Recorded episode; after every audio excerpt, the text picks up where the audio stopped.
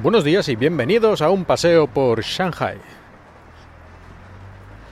Han cambiado bastantes cosas por todo esto de la pandemia del coronavirus aquí en China, pero hay cosas que no han cambiado en absoluto, como es lo de la burbuja inmobiliaria que lleva años y años y años siendo insostenible, que cada año los expertos dicen que va a explotar al año siguiente, pero no pasa.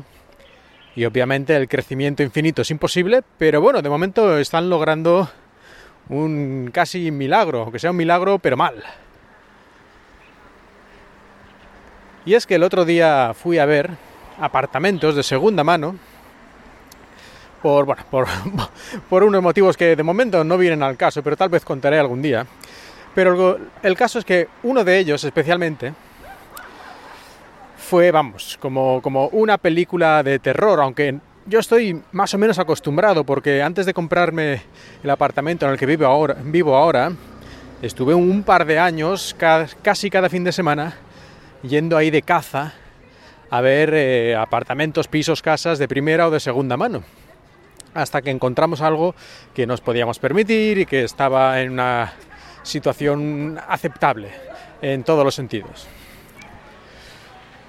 Pero es que yo no sé si que ya se me había olvidado esa sensación, pero cuando vi este piso este fin de semana pasado, vamos, terrible. Primero, el edificio. Un edificio de estos, creo que tenía 25 o 30 plantas, bastante grandes, que aquí son relativamente normales, que en principio no tendría por qué ser algo necesariamente negativo, aunque yo creo que la mayoría de expertos se ponen de acuerdo en que en una ciudad lo más sostenible son edificios de 5 o 6, no sé, a lo mejor hasta 10 plantas. Uy, aquí los niños que salen del colegio y están pegando berridos, bueno, es lo que toca. Como decía, em, que estos edificios tan gigantes tienen muchos problemas. Pero es que aquí el problema adicional en China es que tienen un mantenimiento casi nulo.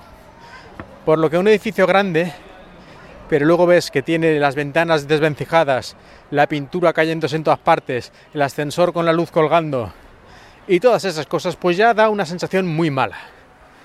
Pero bueno, ya estás medio acostumbrado después de tantos años viviendo en China y dices, bueno, va, no pasa nada, solo son las apariencias, es la superficie, no es lo importante. Bueno, pues vas a ver y entras al apartamento. Y el apartamento que tiene unos maravillosos, ahora ya no me acuerdo, creo que eran 40 metros cuadrados o algo así, que básicamente se resume en una cocina, un dormitorio y en medio de la cocina y el dormitorio otro dormitorio que no tiene ni ventanas ni digamos puerta independiente, es decir, que han dividido un dormitorio más grande en dos. Yo no creo que esto fuera legal en muchos países, pero bueno, en todo caso. La cuestión es que un dormitorio oscuro completamente, sin luz natural de ningún tipo, y el otro que tiene unas magníficas rejas, además, aunque estás en el piso 25, pero le han puesto unas rejas porque a ver si viene Spider-Man y te intenta robar, o sea que te sientes allí como en la prisión. Maravillosas vistas, por supuesto, es decir, al edificio igual enfrente. Y por el otro lado, que no tienes ventanas, porque es como un edificio, es, el piso tiene un diseño así como a lo largo, es decir, solo tienes, entras por la puerta, vas hacia el fondo y ahí está, vas pasando por la cocina, por este dormitorio oscuro y por el dormitorio que tiene la ventana y ya está, no hay más. En la cocina tiene una ventanita que da al propio pasillo, que es por donde has entrado y eso es lo que hay.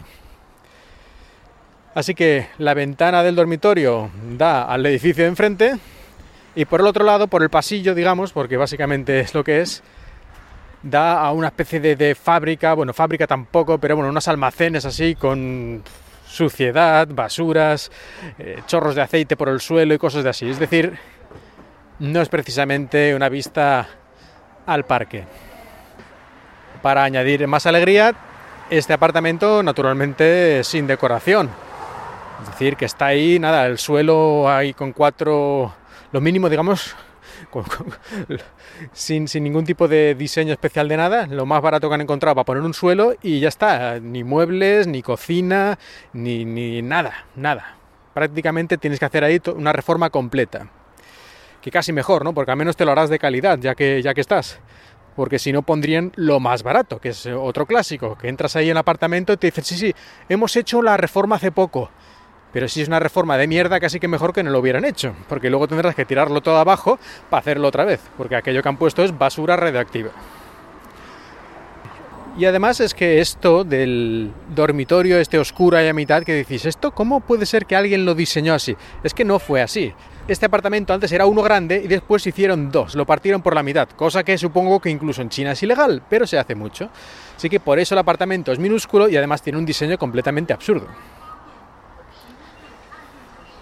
Aunque no hace falta que hagan estos chanchullos para que el diseño de un apartamento en China tenga una lógica nula. Porque hace poquito estuve mirando también unas fotos, bueno, unas imágenes de estas que te ponen en 3D de un apartamento nuevo que están vendiendo, una promoción.